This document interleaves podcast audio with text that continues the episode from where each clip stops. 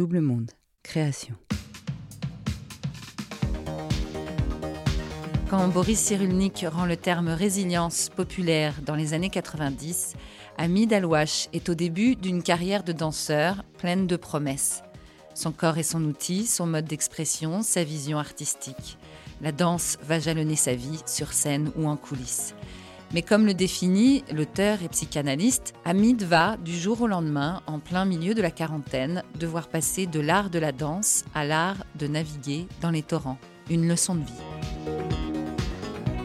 Bienvenue dans 40, le podcast qui s'interroge sur les moments de bascule qui peuvent arriver, notamment en milieu de vie, la fameuse crise de la quarantaine. Est-ce un mythe? Pourquoi la voit-on toujours plus comme un malaise qu'une renaissance? N'hésitez pas à vous abonner sur votre application de podcast préférée, Apple, Spotify, Deezer, Podcast Addict et bien d'autres. Et pour suivre toutes les actualités de 40 ou nous parler de votre bascule à vous, rendez-vous sur notre Instagram 40 Podcast. Tous les liens sont en bio des épisodes. Ami Dalouache, première partie. Bonjour, je suis Hamid Alouache, j'ai 52 ans. Je suis né à Créteil, en banlieue parisienne, d'une famille euh, algérienne, avec une culture euh, musulmane, mais un papa qui nous disait euh, à la maison, vous ne mangerez jamais de porc, mais à l'école, vous mangerez ce qu'on vous donne. C'était la définition de l'intégration et que dans l'intégration, c'est la minorité qui fait tout le chemin pour rejoindre la majorité, alors que dans l'inclusion, chacun fait un bout de chemin pour se rejoindre et rendre les choses possibles. J'ai commencé à faire, euh, à faire du judo à haut niveau, puisque je faisais de la compétition entre l'âge de 8 ans et l'âge de 14 ans. Et à l'âge de 14 ans, mon père a été muté à l'aéroport de Beauvais. Et du coup, on est parti dans l'Oise, où il n'y avait pas de judo où il y avait que des sports collectifs qui m'intéressaient pas beaucoup. Et j'étais en quatrième, j'avais un camarade de classe qui faisait de la danse, moderne jazz, et qui me tannait pour que je les rejoigne. Je l'ai pas fait en septembre, je l'ai pas fait en octobre, mais en décembre, j'ai vu une euh, présentation euh, du travail du premier trimestre qu'ils avaient fait. Et du coup, j'ai super accroché. Et en janvier, je me suis inscrit à ce cours de danse. Je les ai rejoints. Et euh, deux ans après, je remplaçais euh, la prof de danse qui partait euh, dans une autre région. Et donc, du coup, je devenais le prof des copains, tellement j'ai mordu à l'abson rapidement. Ce qui m'a tout de suite plu dans la danse, c'est que je pouvais complètement lâcher prise à l'intérieur d'un cadre très strict. Euh, c'est-à-dire que euh, la chorégraphie, c'est un cadre très strict, la musique, c'est un cadre très strict, le groupe, puisque j'étais pas soliste, c'est un, cadre très strict, mais à l'intérieur de ça, je découvrais un lâcher-prise qui pouvait être euh, immense. J'ai donc 16 ans, donc l'âge minimum légal pour travailler en France, et du coup, je commence à travailler dans un centre aéré, on appelait ça à l'époque, les mercredis et les week-ends. Et en fait, quand je vais entrer au lycée, bah, je vais commencer à travailler dans ce centre aéré en tant qu'animateur, mais en donnant des cours de danse. J'enseigne la danse comme on me l'a enseigné. C'est-à-dire, voilà, j'ai pas fait d'études pédagogiques, mais euh, comme j'ai eu la chance d'avoir de bons profs, ben, j'ai plutôt un niveau de, transmission qui est plutôt euh, sympa et en tout cas, je fais pas de bêtises. Après le bac, je vais auditionner pour une école de danse, là pour entrer pour le coup en formation professionnelle. Et donc, euh, j'entre dans l'école Ricodoms, qui est une école privée à Paris. Et là, je vais entrer en formation professionnelle. Et donc, au-delà du modern jazz, je vais découvrir euh, le cours de danse classique tous les matins, le cours de danse contemporaine tous les matins. Voilà, je fais trois cours de danse par jour, plus des cours de caractère, des cours de portée, des cours de choses plus euh, spécifiques. Et donc, ben, la danse devient euh, ma vie, quoi. Tout en continuant l'enseignement dans l'Oise, puisque euh, c'est la façon pour moi d'être autonome pour pouvoir financer mon école de danse, sachant que mes parents avaient pas, pas eu les moyens de me payer ce genre d'école.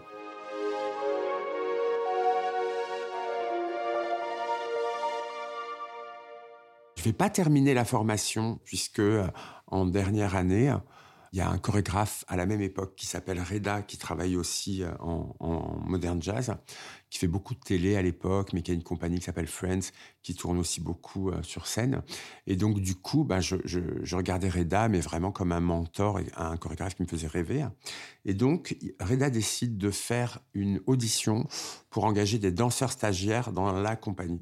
Et donc, je vais aller passer cette audition comme tous les danseurs euh, de la Terre euh, à l'époque, en me disant, bon ben voilà, si je suis pris, ben, je serai obligé d'arrêter l'école de Rick, mais bon, ça me permettrait de poursuivre ma formation chez quelqu'un que j'admire. Et puis, ben, si je suis pas pris, je termine ma formation et voilà. Et donc, euh, pas de bol, je suis pris. du coup, je suis obligé d'abandonner la formation chez Ricodoms. Il le prend très mal. Il me dit qu'il veut plus me voir. C'était pas très grave à l'époque, même si je trouve que c'est dommage. Mais toujours est-il que ça m'a vraiment fait sortir d'une zone de confort dans laquelle j'étais dans cette école.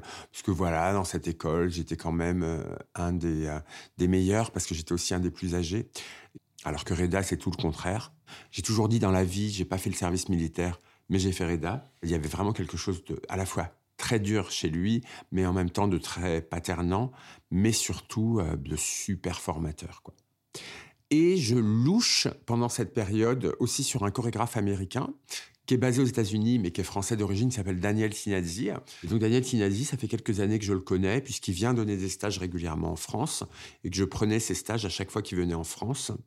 Et donc, à l'issue de ces quelques premiers mois avec Reda, il vient à Paris, il me demande de l'assister, et quand il constate les progrès que j'ai faits en quelques mois chez Reda, il me dit je monte un spectacle à New York dans euh, deux mois et donc du coup ben il reste une place. Donc si tu veux participer à ce spectacle, tu es engagé comme danseur. Du coup, deux mois plus tard, je me retrouve euh, à Broadway avec aussi un mentor avec qui j'avais pas rêvé euh, d'aller travailler puisque ce chorégraphe n'avait pas de compagnie. Il faisait des chorégraphies pour des résidences euh, dans différents pays, mais il n'avait pas sa propre compagnie. Et donc du coup, j'avais pas eu le temps de rêver qu'il m'engage puisque pour moi c'était impossible. Et le fait est que là, il avait une commande particulière à Broadway et donc du coup, il m'a engagé. Je me suis retrouvé euh, avec mon premier contrat digne de ce nom dans une compagnie franchement professionnelle, pas stagiaire, à New York à l'âge de à peine 20 ans. Euh, l'expérience euh, à New York va être assez particulière. Déjà parce que euh, ben on est avant l'internet, on est avant que le téléphone ne coûte rien. Donc du coup, je vais être coupé de mes proches, coupé de ma famille.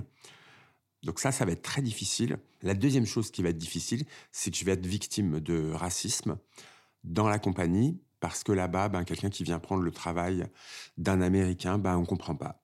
Donc, même si c'est pour des raisons artistiques et qu'il n'y a pas expliqué pourquoi le chorégraphe, il me préfère moi plutôt qu'un tel, mais là, pour le coup, si on n'est pas dans le pays syndiqué, parce qu'ils sont très syndiqués et qu'on n'a pas la carte du syndicat qui fait que on est euh, un artiste qui doit être privilégié dans ce pays, eh ben, les gens ne comprennent pas. Et moi, je me sentais obligé de travailler euh, dix fois plus que tout le monde, d'être dix fois plus sympa avec tout le monde pour, encore une fois, euh, m'intégrer, parce que c'était pas eux qui feraient l'effort quelconque de m'intégrer. À la fin de ce contrat, j'avais soit l'opportunité de m'installer là-bas pour tout tenter, soit rentrer à Paris pour tout tenter aussi, puisque je démarrais euh, aussi. Et j'avoue que j'ai préféré rentrer à Paris parce que mes proches, parce que ma famille, parce que l'intermittence du spectacle, c'est pas rien hein, à Paris. C'est quand même un régime qui protège euh, les artistes, surtout quand on démarre.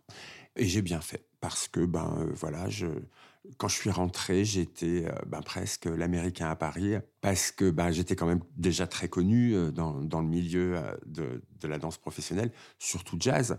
Mais bon, c'est clair que auréolé de cette expérience à New York, ben, on m'a encore fait plus travailler.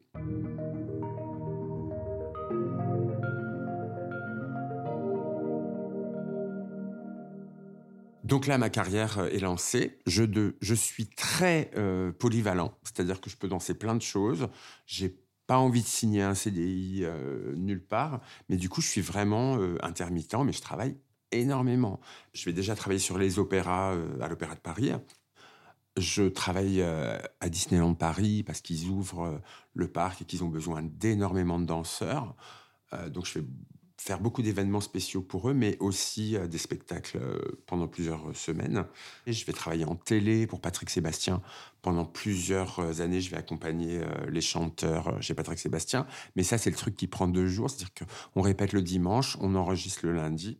Du coup, ça me permettait de faire plein d'autres choses des projets plus intéressants artistiquement, plus intéressants humainement, plus intéressants financièrement. Le fait est que le tout faisait que j'étais tellement nourri que j'avais euh, zéro frustration dans ce métier. Et donc, du coup, ben, ça a duré euh, une bonne vingtaine d'années, avec sur la fin du chant, parce que je me suis mis à chanter, parce que comme je travaillais beaucoup sur les opéras, l'Opéra de Paris, j'étais déjà sensible au cœur sur les opéras.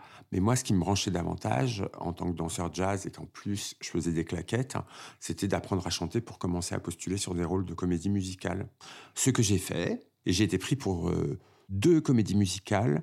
Il y avait Chantons sous la pluie qui se montait et il y avait euh, Cette fille pour cette garçon aux Folies Bergères. Et du coup, euh, j'ai opté pour les Folies Bergères, une comédie musicale avec Lio, et où là, on avait vraiment des rôles très dansés, très chanté, très acrobatique, euh, dans un théâtre euh, incroyable. Le fait est que ce spectacle, il n'a pas marché des masses parce qu'il était mal vendu, il communiquait mal et donc du coup, on n'a pas pu terminer l'exploitation euh, aux Folies Bergères. Du coup, Chantons sous la pluie, c'était monté, c'était une production de l'Opéra de Liège. Ils avaient déjà joué au théâtre de la Porte Saint-Martin et donc ils devaient faire une reprise au Cirque Royal de Bruxelles. Et il y avait un des danseurs qui ne pouvait pas reprendre. Du coup, il m'appelle pour le faire.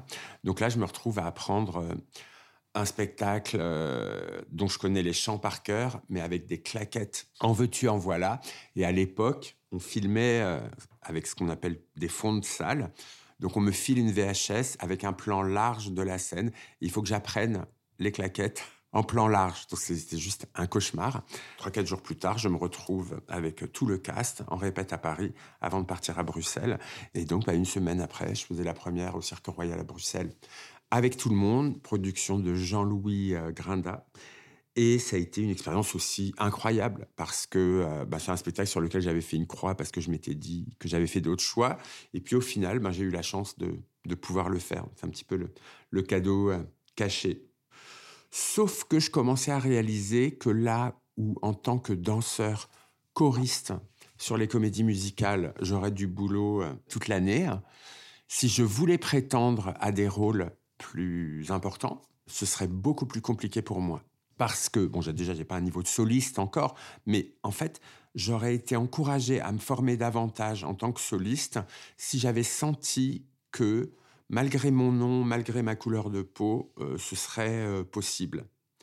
Et alors que j'avais jamais galéré en tant que danseur, qu'on m'avait toujours appelé euh, pour venir au premier jour des répètes, que j'ai très peu auditionné pour obtenir des contrats, bah là, d'un seul coup, je passais ma vie dans des auditions où il y avait des gens qui me ressemblaient physiquement. Donc je savais pourquoi on me faisait venir, et c'était clairement pour mes origines. Donc ça, ça m'a un petit peu découragé. Du coup, j'ai commencé à prendre du recul par rapport euh, à ce métier. Et alors que j'avais toujours eu un regard intéressé sur la production et la manière dont se montaient les projets, j'ai décidé de faire une formation pour devenir producteur euh, de spectacles. Et euh, l'IO que j'avais rencontré sur Cette fille pour cette garçon aux Folies Bergères avait un projet de reprise de chansons de Prévert avec un spectacle qu'elle est avec. Et donc elle sortait l'album et elle me parle de ce spectacle. Et euh, à l'automne, elle me dit, donc là on est en 2002, écoute, euh, si toi tu te sens prêt euh, pour produire, faire le travail sur la création de ce nouveau spectacle, ça me ferait plaisir qu'on travaille ensemble. Et donc du coup, ben, je vais monter ma prod et je commence à travailler avec l'IO. On va monter ce spectacle qui était super léger parce qu'il y avait deux musiciens, un pianiste, un accordéoniste, deux techniciens, son et lumière, voilà. Et donc, on était six sur la route.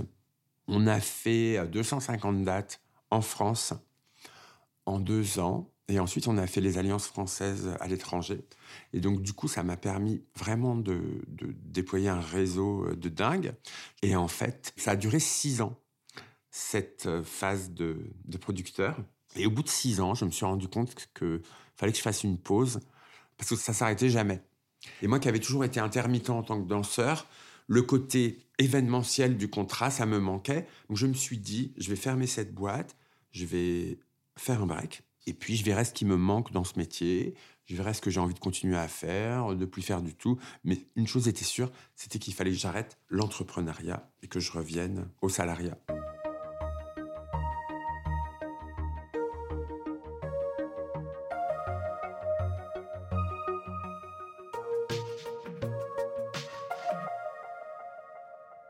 Quelques semaines, les gens euh, l'ont su. Et donc, du coup, il y a des producteurs avec qui j'avais coproduit euh, des choses pendant ces six années qui m'ont demandé d'intervenir sur des projets à eux, mais de manière, pour le coup, plus événementielle. Donc, j'intervenais que sur une partie de la vie d'un spectacle et pas sur toute la partie, c'est-à-dire entre le premier rendez-vous de pré-production et le dernier, la dernière date de tournée, à peu près trois ans. Donc moi, je reviens à quelque chose de plus événementiel et à la fin de chaque contrat, soit je pars en vacances pour de vrai, soit je suis au chômage pour de vrai avec une durée connue, soit j'enchaîne sur un nouveau contrat avec une nouvelle énergie. Mais ça se passe plutôt euh, super bien. Tellement bien que la danse va me rattraper, puisque euh, une régisseuse du ballet de l'opéra part en congé euh, maternité et me dit, euh, donc elle m'annonce la confidence, et elle me dit qu'elle pense à moi pour la remplacer et m'encourage à postuler dans les gens qui vont pouvoir être choisis pour la remplacer en congé de maternité. Donc l'idée, c'était que voilà, j'aurais commencé par un, contrat intermittent euh, qui aurait pu se transformer en CDI. Du coup, je postule et euh, je suis choisi donc là, on est en 2014 et on est sous Benjamin Millepied. Donc c'est lui euh, qui va me choisir. Et donc là, je me retrouve, moi qui avais beaucoup tourné, beaucoup bougé, avec un job plutôt sédentaire, qui a quand même la particularité d'être sur deux théâtres, puisqu'au Ballet de l'Opéra de Paris, on est à la fois à Garnier, avec les bureaux de la direction de la danse à Garnier, et à Bastille. Donc je travaille vraiment sur les deux théâtres. Et là, ça va être une période très difficile parce que Benjamin Millepied démarre, que ça se passe pas bien pour lui, que du coup, euh, il y a une espèce de paranoïa qui va faire que les choses vont euh, s'exacerber. Et là, derrière, il va vraiment falloir compenser parce qu'on se retrouve avec une compagnie de danse au bord du burn-out, mais en tout cas très dépressive, on va avoir énormément de surmenage dans la compagnie, donc des arrêts maladie. Et donc, du coup, ben, on va commencer des spectacles comme euh, La Bayadère, euh, comme euh, Roméo et Juliette, des spectacles de très haut niveau qui durent trois heures avec zéro danseur sur le banc des remplaçants. Donc, ça va être énormément de, stress pour toute la compagnie, mais aussi pour nous à la direction. Et donc, ben, je vais me rendre compte que je suis en train de faire un job euh, qui pourrait être euh, le job de mes rêves, dans le théâtre de mes rêves, dans la ville de mes rêves, dans la compagnie de mes rêves, avec les danseurs de mes rêves, mais que euh, j'ai zéro seconde pour en profiter. Je vais énormément souffrir du fait de ne pas avoir deux jours consécutifs de repos, parce qu'à chaque fois, ça se passe comme ça. Donc, je vais être extrêmement fatigué. Voilà. Et donc, lui va donner sa démission en février 2016. Et donc, euh, il y a Aurélie Dupont qui va être nommée, mais officiellement, on était en février, elle était censée commencer qu'en août, puisque Benjamin était censé terminer officiellement en juillet. Mais bon, voilà, à partir de février, il n'y aura plus personne à la barre de ce bateau en tant que directeur euh, de la danse. Voilà, donc on va enchaîner avec une dernière production euh, qui est Roméo et Juliette. Donc là, c'est pareil, c'est une des usines à gaz des ballets de l'Opéra national de Paris où il y a quasiment toute la compagnie sur scène. Et là, voilà, ça va toujours être très, très difficile euh, pour chacun. Et euh, en avril, on termine Roméo et Juliette à Bastille. Et là, j'ai 15 jours de vacances devant moi. Je décide de prendre mon sac à dos pour partir euh, seul au Vietnam. Et c'est le début de ce qui va être euh, ma deuxième vie. À suivre.